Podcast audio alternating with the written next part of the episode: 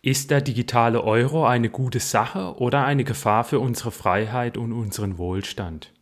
Darüber sprechen wir heute in Buy and Hold, dem Podcast für Wirtschaft und Geldanlage.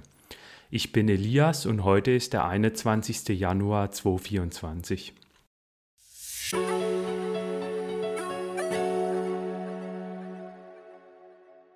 Heute reagiere ich auf ein YouTube-Video des Verbrauchermediums Finanztipp zum digitalen Euro. Ich werde zuerst kurz erklären, ähm, wie der digitale Euro funktioniert, dann was Finanztipp in dem Video zum digitalen Euro sagt, dann was ich an dem Video problematisch finde oder kritikwürdig finde und am Schluss werde ich auch sagen, ja, was ich generell über den digitalen Euro denke. Finanztipp ist eine große Verbraucherinformationsseite und die haben auch einen YouTube-Kanal, den die regelmäßig bespielen mit über 400.000 Abonnenten. Und dort ist Ende November bereits ein Video erschienen mit dem Titel Digitaler Euro, Bargeldabschaffung, Überwachung, Inflation, was ist dran? Bevor ich weiter auf das Video eingehe, kurz ein paar Worte über den digitalen Euro damit ähm, ihr versteht, worum es überhaupt geht. Also der digitale Euro ist eben ein digitales Zahlungsmittel, den die EZB im Jahr 2026 einführen möchte. Das Besondere am digitalen Euro ist, dass es sich um Zentralbankgeld handelt, also das Geld, das ihr auf eurem Konto habt, das ist kein Zentralbankgeld, sondern das ist Buchgeld, das ist eine Forderung an die Bank, ein unbesicherter Kredit an die Bank. Und sollte die Bank bankrott gehen, dann würde dieses Geld theoretisch komplett ausfallen und könnte das komplett ja, an Wert verlieren, wenn dann zum Beispiel auch die gesetzliche Einlagensicherung ähm, ausfallen würde. Also es ist letztendlich eine unbesicherte Forderung oder ein unbesicherter Kredit an die Bank. Das habe ich auch in Folge 4 dieses Podcasts erklärt, wo es darum ging, ob ein Bankkonto sicher ist. Der digitale Euro ist auch digitales Geld. Allerdings ist es kein Buchgeld, sondern Zentralbankgeld, also genauso wie Bargeld. Das heißt, wer dieses digitale Geld halten würde, den digitalen Euro, der hätte eine Forderung gegen die Zentralbank. Und die Zentralbank kann ja als Schuldnerin im Grunde nicht ausfallen, weil die ja immer wieder neues Geld schaffen kann. Zum Beispiel, indem sie eben ähm, Staatsanleihen kauft und in ihre Bilanz aufnimmt. Das heißt, solches digitale Zentralbankgeld oder auch Bargeld ist wesentlich weniger ausfallgefährdet als ähm, normales Buchgeld auf dem Konto. Und die Idee beim digitalen Euro ist eben, dass man das Zentralbankgeld dem Bürger nicht nur über Bargeld zugänglich macht, sondern eben auch in digitaler Form über digitales Zentralbankgeld. Und das Ganze soll dann so sein, nach den Plänen, dass jeder eben ein digitales Euro-Konto bei einer Privatbank oder bei einem Zahlungsdienstleister aufmachen können soll. Und er kann dann dort eine bestimmte Summe in digitalem Euro halten und auch auf andere Konten überweisen. Zum Beispiel kann ich dann mit diesem Geld jemanden anderen, den ich kenne, dann auch bezahlen, mir Dinge damit kaufen und eben von meinem digitalen Eurokonto direkt auf seins überweisen. Es soll auch direkt möglich sein, ohne Zahlungsdienstleister dazwischen, dass ich zum Beispiel von meinem Konto dann auf das Konto der anderen Person überweise. Das Ganze soll sogar offline nach den Plänen möglich sein. Die Annahme soll für Händler dann verpflichtend sein. Das heißt, jeder Händler muss diesen digitalen Euro dann auch annehmen, wenn ich mit dem bezahle. Zumindest Händler, die bereits jetzt auch digitale Zahlungen annehmen. Es wird wahrscheinlich auch Grenzen geben, wie hoch das Guthaben und die Transaktionen, die ich mit dem digitalen Euro tätige, wie hoch die maximal sein dürfen. Also die EZB und die Bundesbank haben zum Beispiel auch eine Grenze von 3000 Euro mal genannt. Je nachdem auch so eine Art digitalen Bankrun geben könnte. Das heißt, wenn jetzt zu viele digitale Euros im Umlauf wären, könnte dadurch auch das Bankensystem und das Finanzsystem in Gefahr geraten in einer Krisensituation. Daher ist eben auch geplant, diese Guthaben zu begrenzen. Außerdem soll es keine Zinsen auf den Digital-Euro geben. Die Einführung ist wie gesagt 2026 bereits geplant, aber laut Finanztipp ist eher das Jahr 2028 wahrscheinlicher. Finanztipp war da laut eigener Aussage auch auf einer Veranstaltung der EZB, wo die EZB eben den digitalen Euro vorgestellt hat. Wie der digitale Euro technologisch umgesetzt werden soll, ist bislang unklar. Etwa gibt es da Pläne, die Blockchain-Technologie einzusetzen, aber bislang ja, ist der Euro noch nicht final entwickelt. Im Video stellt Finanztipp eben nun die berechtigte Frage, warum es überhaupt einen digitalen Euro braucht. Man kann ja schließlich bereits digital Geld überweisen. Also wozu braucht es jetzt überhaupt dann nochmal so einen digitalen Euro, fragt Finanztipp ja ganz zu Recht.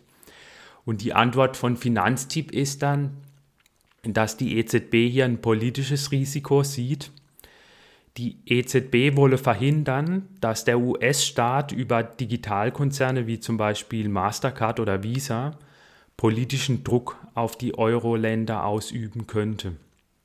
Das heißt, die EZB befürchtet, dass es vielleicht künftig mal zu politischen Spannungen zwischen den Euro-Ländern und den USA kommt und hier dann die USA eben den Zahlungsverkehr dann in der Eurozone irgendwie beschränkt, indem es eben Druck auf diese Zahlungsdienstleistungsunternehmen ausübt und die Eurozone dann erpressbar wäre dadurch.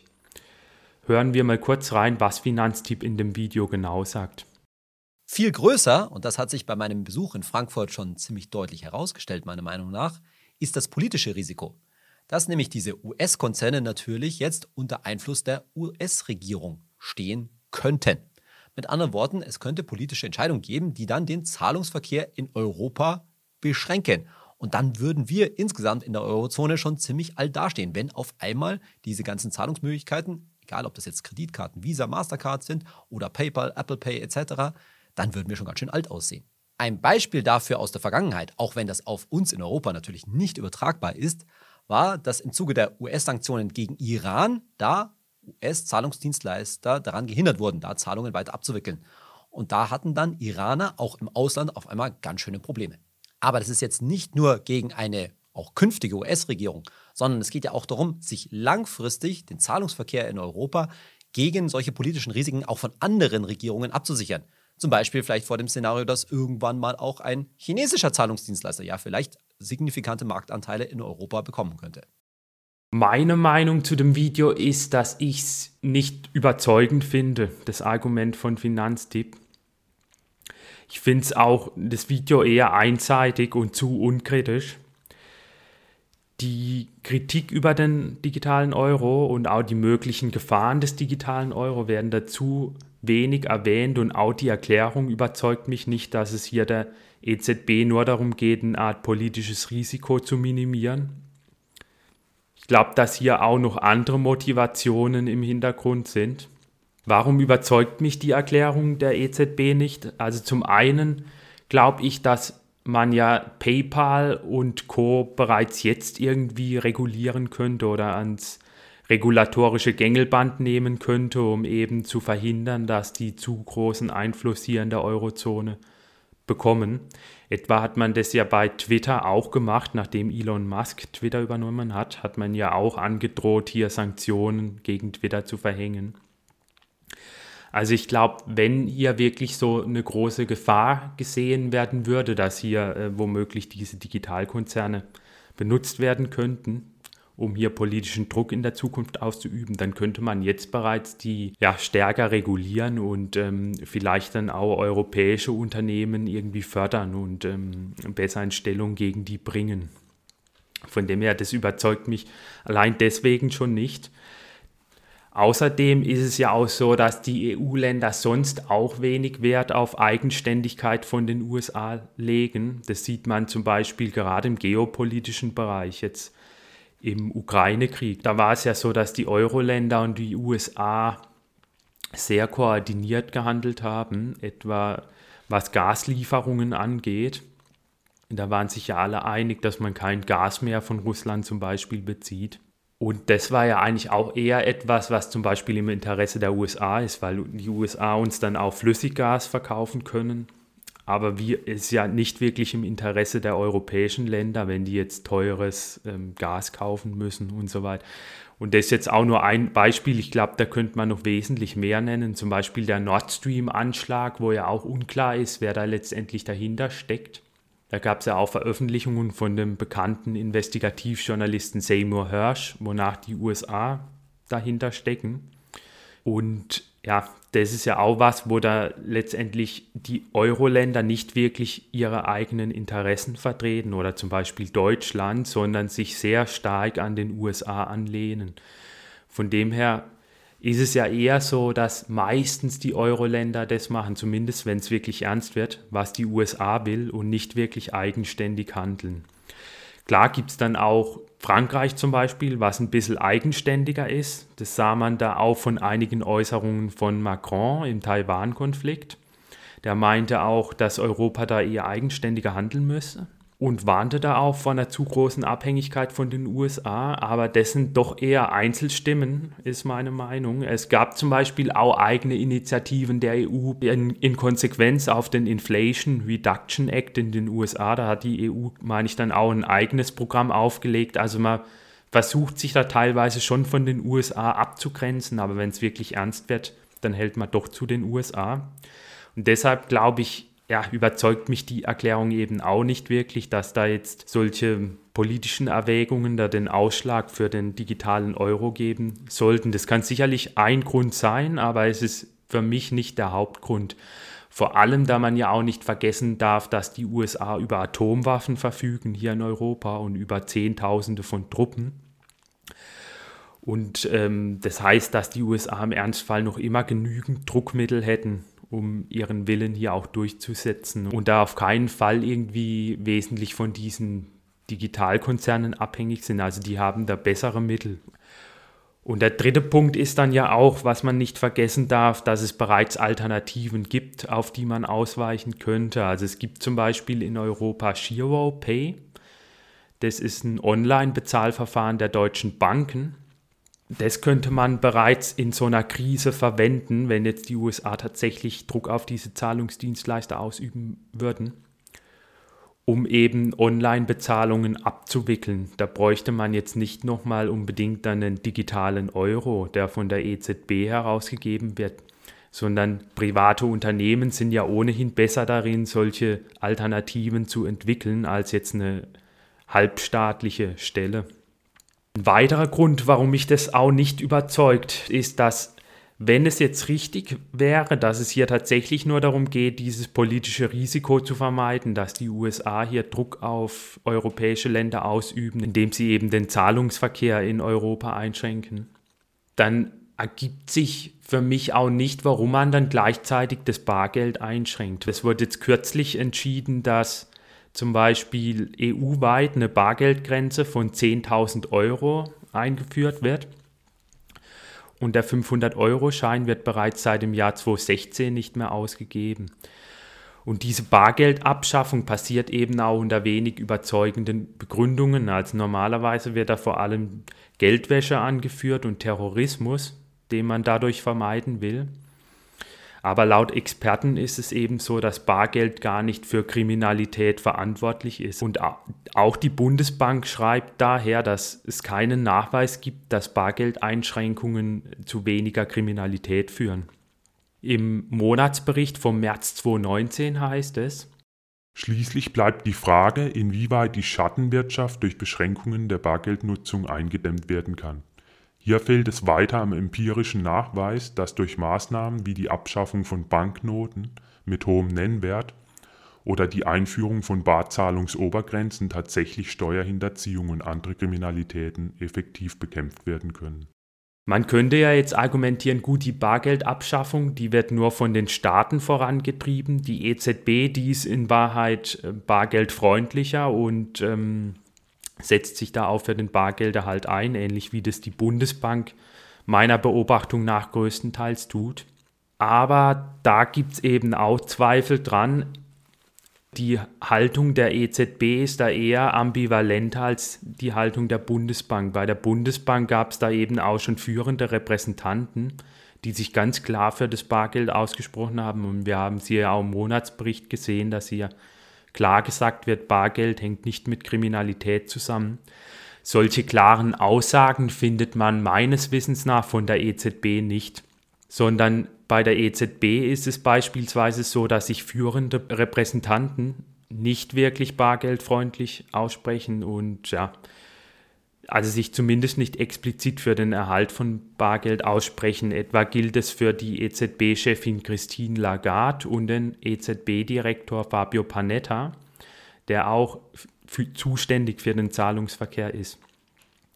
Man sieht es auch in weiteren Punkten, zum Beispiel war das so, als die EZB im Jahr 2020 auf öffentlichen Druck eine Bargeldstrategie veröffentlichte, in der sie sich dann eben auch für den Erhalt des Bargelds aussprach dann war das so, dass diese Strategie sehr weit hinten auf der Website erschien, laut dem Finanzjournalisten Norbert Hering.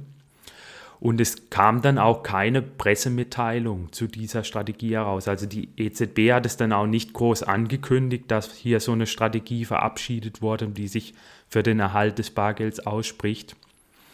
Und das zeigt ja auch schon, dass ja, hier irgendwo ja, irgendwas komisch ist oder irgendwas hier ja nicht richtig läuft, weil sowas wird man ja normal immer ankündigen und dann auch groß kommunizieren.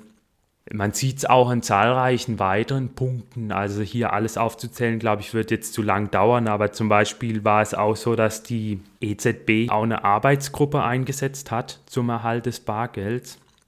Und in dieser Arbeitsgruppe waren dann fast nur Unternehmen, die eigentlich ähm, mit dem bargeldlosen Zahlungsverkehr ähm, Geld verdienen, also die großen Banken, ja, aber auch Zahlungsdienstleister.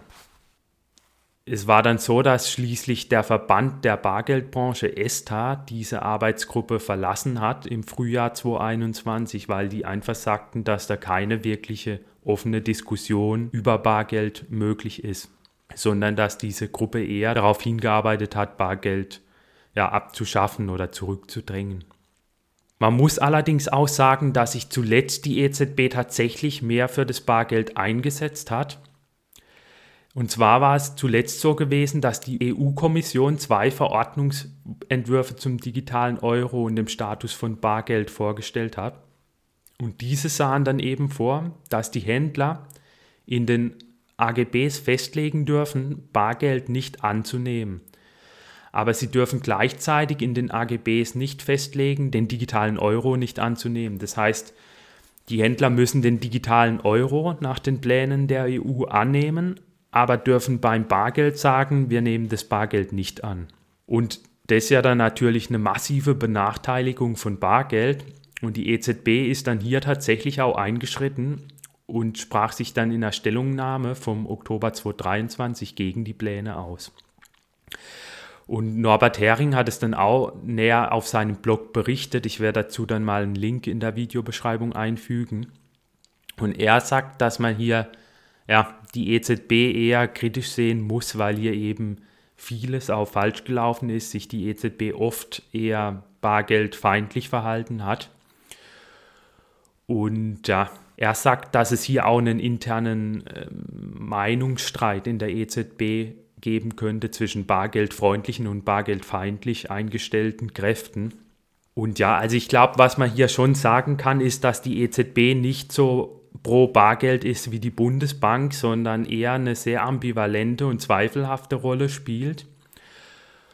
Und ja, das ist ja schon mal etwas, was eher komisch ist, denn wenn es jetzt tatsächlich bei dem ganzen digitalen Euro nur darum gehen sollte, ähm, dieses politische Risiko zu minimieren, dass die USA vielleicht hier den Zahlungsverkehr in der Eurozone beschränken, um hier politischen Druck auszuüben, dann müsste man ja nicht gleichzeitig das Bargeld abschaffen und digitales Bargeld einführen, sondern dann könnte man ja einfach das Bargeld weiter bestehen lassen. Und dann könnte sich ja auch die EZB klar für Bargeld aussprechen, was sie aber so nach meiner Einschätzung nicht wirklich macht. Und ja, also das finde ich spricht auch nochmal gegen die Sicht von Finanztipp, dass es hier einzig darum geht, dieses politische Risiko zu minimieren. Also das kann vielleicht ein Grund sein, aber nicht nur. Ich sehe da vor allem zwei andere Gründe, warum man jetzt das Bargeld unbedingt abschaffen will und dann eher ähm, ja, solche digitalen Zahlungsalternativen hypt. Zum einen geht es sicherlich darum, dass man jetzt Steuerflucht vermeiden will. Also da wird sicherlich auch viel schwarz gearbeitet und dann mit Bargeld bezahlt. Und die Idee ist das sicherlich, wenn man jetzt äh, Bargeld komplett abschafft oder nur noch sehr kleine Scheine hat, dann ist da Steuerflucht wahrscheinlich schwieriger. Was man allerdings aussagen muss, ist, dass da heute wahrscheinlich viel über Scheinfirmen und so weiter läuft, auch in puncto Kriminalität. Das heißt, wenn man da Bargeld abschafft, wird man, glaube ich, da nicht viel Kriminalität vermeiden können. Das sagen auch Forscher in dem Bereich. Dass da heute noch so Kriminelle mit dem Koffer irgendwie über die Grenze gehen und da Geld waschen, ist eher unwahrscheinlich. Und auch äh, Steuergeld wird jetzt zum Beispiel von Handwerkern oder so vielleicht oft äh, hinterzogen mit Bargeld. Das könnte ich mir schon vorstellen. Aber die Frage ist dann, ob da wirklich durch eine Bargeldabschaffung solche Steuerhinterziehung vermieden werden kann. Man kann ja weiterhin dann andere Sachen tauschen. Also zum Beispiel im direkten Tausch könnte man dann ähm, zum Beispiel sagen, ähm, wenn jetzt ein Handwerker da arbeitet, ich arbeite hier für dich, aber du kaufst mir dann dafür das und das Produkt im Gegenzug und gib, schenkst mir das. Also zum Beispiel kaufst du mir dann dafür den und den Fernseher als Gegenzug für das Produkt, das ich dir irgendwie dann anfertige oder die Dienstleistung, die ich dir biete als Handwerker. Also ich sehe da nicht, dass man dadurch den Entzug des digitalen Euros dann solche Schwarzwirtschaft irgendwie eindämmen könnte. Und die weitere Gefahr, die dann auch noch besteht, ist, oder der weitere Antrieb, glaube ich, der hier wirklich dahinter steht, ist, dass man die Zinsen weiter gering halten will, dass man Negativzinsen einführen können will und dass man auch höhere Inflation durchsetzen können will. Also das Stichwort ist hier finanzielle Repression. Also die Staaten sind ja sehr stark verschuldet, auch die Euro-Länder. Und die haben dann natürlich einen Anreiz, durch die Notenpresse ihre Schulden zu entwerten. Und die EZB hilft diesen Staaten eben dabei, indem sie eben die Zinsen senkt und gleichzeitig die Inflation anheizt, etwa durch Käufe von langlaufenden Staatsanleihen. Und das ermöglicht dann diesen Staaten, sich günstiger zu verschulden und eben mehr Geld auszugeben. Das habe ich ja auch alles in Folge 9 dieses Podcasts erklärt. Da habe ich ausführlich dargelegt, warum eben solche finanzielle Repression droht. Und um diese Negativzinsen eben durchzusetzen, ist es hilfreich, Bargeld möglichst zurückzudrängen. Denn wenn jetzt zum Beispiel Negativzinsen auf Bankeinlagen eingeführt werden, dann können Banken oder auch Privatleute immer noch Bargeld halten. Und das ist dann vielfach günstiger für die, als ähm, ja eben Negativzinsen auf Kontoguthaben zahlen zu müssen. Laut dem Ökonomen Hans-Werner Sinn könnte die EZB ohne den 500-Euro-Schein den Einlagenzins von minus 0,3 auf minus 0,75 Prozent herabsenken. Das schrieb Hans-Werner Sinn bereits in einem Fachartikel aus dem Jahr 2016. Grund ist, dass sich ohne den 500-Euro-Schein die Tresorkosten der Banken verzweieinhalbfachen würden, weil wenn ich dann Geld einlagern will, muss ich auf den 200-Euro-Schein statt den 500-Euro-Schein zurückgreifen. Und das verbraucht ja dann 2,5 mal so viel Platz, weil die Scheine ja mehr Platz benötigen, die 200-Euro-Scheine, als die 500-Euro-Scheine. Und das hebt dann die Tresorkosten. Und dadurch wird es für die Banken eben unattraktiver, ihr Geld in Tresoren einzulagern über Bargeld und ja, sie müssen dann stattdessen halt das Geld als Einlagen bei der EZB parken und dort dann halt diesen Negativzins bezahlen. Wenn jetzt die Banken aber eben stattdessen Bargeld einlagern würden, dann würden die Zinsen am Markt weniger stark sinken. Das heißt, die EZB könnte Negativzinsen nicht so gut durchsetzen und so dann auch indirekt weniger gut finanzielle Repression durchsetzen. Das heißt, ähm, die Staaten ja, könnten dann nicht von so tiefen Zinsen wie mit ähm, einer Bargeldabschaffung profitieren. Das heißt, wenn man das Bargeld abschafft, dann lassen sich Negativzinsen und somit finanzielle Repression besser durchsetzen und die Staaten können dann noch besser ähm, ja, sich eben refinanzieren und noch mehr Geld ausgeben. Was ich außerdem an dem Video problematisch finde von Finanztipp ist, dass hier die Gefahren auch gar nicht wirklich des digitalen Euro erwähnt werden. Also das sind zum einen die Negativzinsen, die ich bereits erwähnt habe, aber zum anderen ist die Gefahr auch, dass es noch mehr Zombie-Unternehmen als bereits jetzt in der Eurozone geben wird und die Wirtschaft auch noch mehr erlahmt als bereits jetzt mit einem digitalen Euro. Also kurze Erklärung, Zombie-Unternehmen sind eben Unternehmen, die nur durch Subventionen und geringe Zinsen der Zentralbank am Leben erhalten werden und die im Grunde nicht wirklich rentabel sind. Das Problem ist natürlich, mit dem digitalen Euro könnte man noch mehr in die Wirtschaft eingreifen. Also die EZB kauft ja jetzt schon sogenannte grüne Anleihen, also Green Bonds. Und Christine Lagarde und auch Robert Habeck zum Beispiel haben sich auch schon für eine grüne Geldpolitik ausgesprochen, also dass die Geldpolitik jetzt nicht nur sicherstellen soll, dass die Preise bei 2% bleiben, sondern die Geldpolitik soll eben auch sicherstellen, dass ja nicht zu viel CO2 ausgestoßen wird und das Klima nicht zu warm wird. Das heißt, die EZB könnte dann hingehen mit dem digitalen Euro und die Kreditvergabe sehr viel stärker steuern, als sie das heute macht. Die könnte dann zum Beispiel Kredite an Unternehmen vergeben, die sie als besonders klimafreundlich erachtet und klimaschädliche Unternehmen dann eher benachteiligen, was ja jetzt schon passiert, aber es könnte noch in stärkerem Ausmaß passieren. Und die Folge wäre dann eben geringeres Wachstum und ja, ein Lebensstandard, der unter Druck gerät. Also auch ein geringerer Lebensstandard als ohne diese Politik.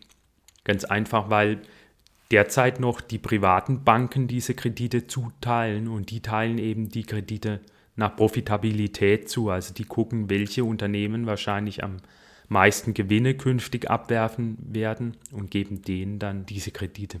Auch der Währungsexperte Gunther Schnabel von der Uni Leipzig sieht diese Gefahr beim digitalen Euro. Hören wir mal kurz rein, was er in einem Interview gesagt hat.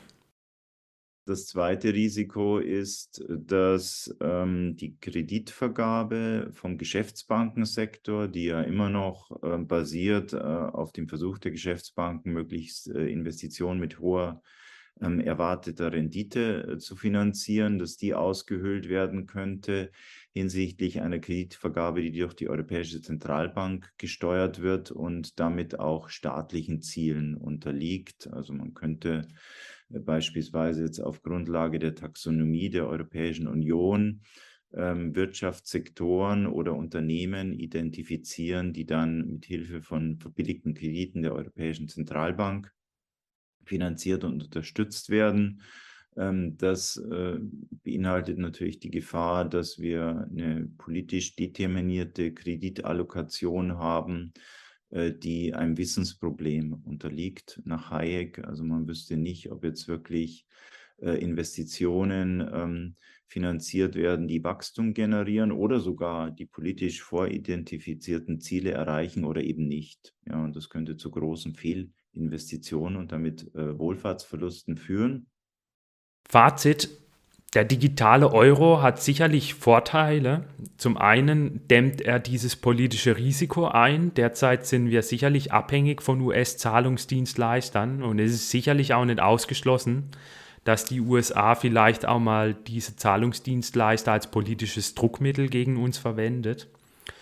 Und es ist sicherlich auch so gut, Bargeld jetzt nicht nur in analoger Form, sondern auch in digitaler Form zu haben. Aber das Problem ist eben auch, dass es hier viele Gefahren gibt. Also zum einen gibt es hier einfach die Gefahr, ähm, dass sowas missbraucht wird und dass dann Bürgerrechte eingeschränkt werden. Wir haben das ja auch schon in der Corona-Krise zum Beispiel gesehen, dass da Bürgerrechte ganz massiv eingeschränkt wurden. Und zwar auf zweifelhafter Begründung wie sich auch jetzt im Nachhinein immer mehr herausstellt. Und man beobachtet auch einfach grundsätzlich eine zunehmende Intoleranz in unserer Gesellschaft gegenüber Andersdenkenden. Also das sieht man zum Beispiel auch in Phänomenen wie der Cancel Culture.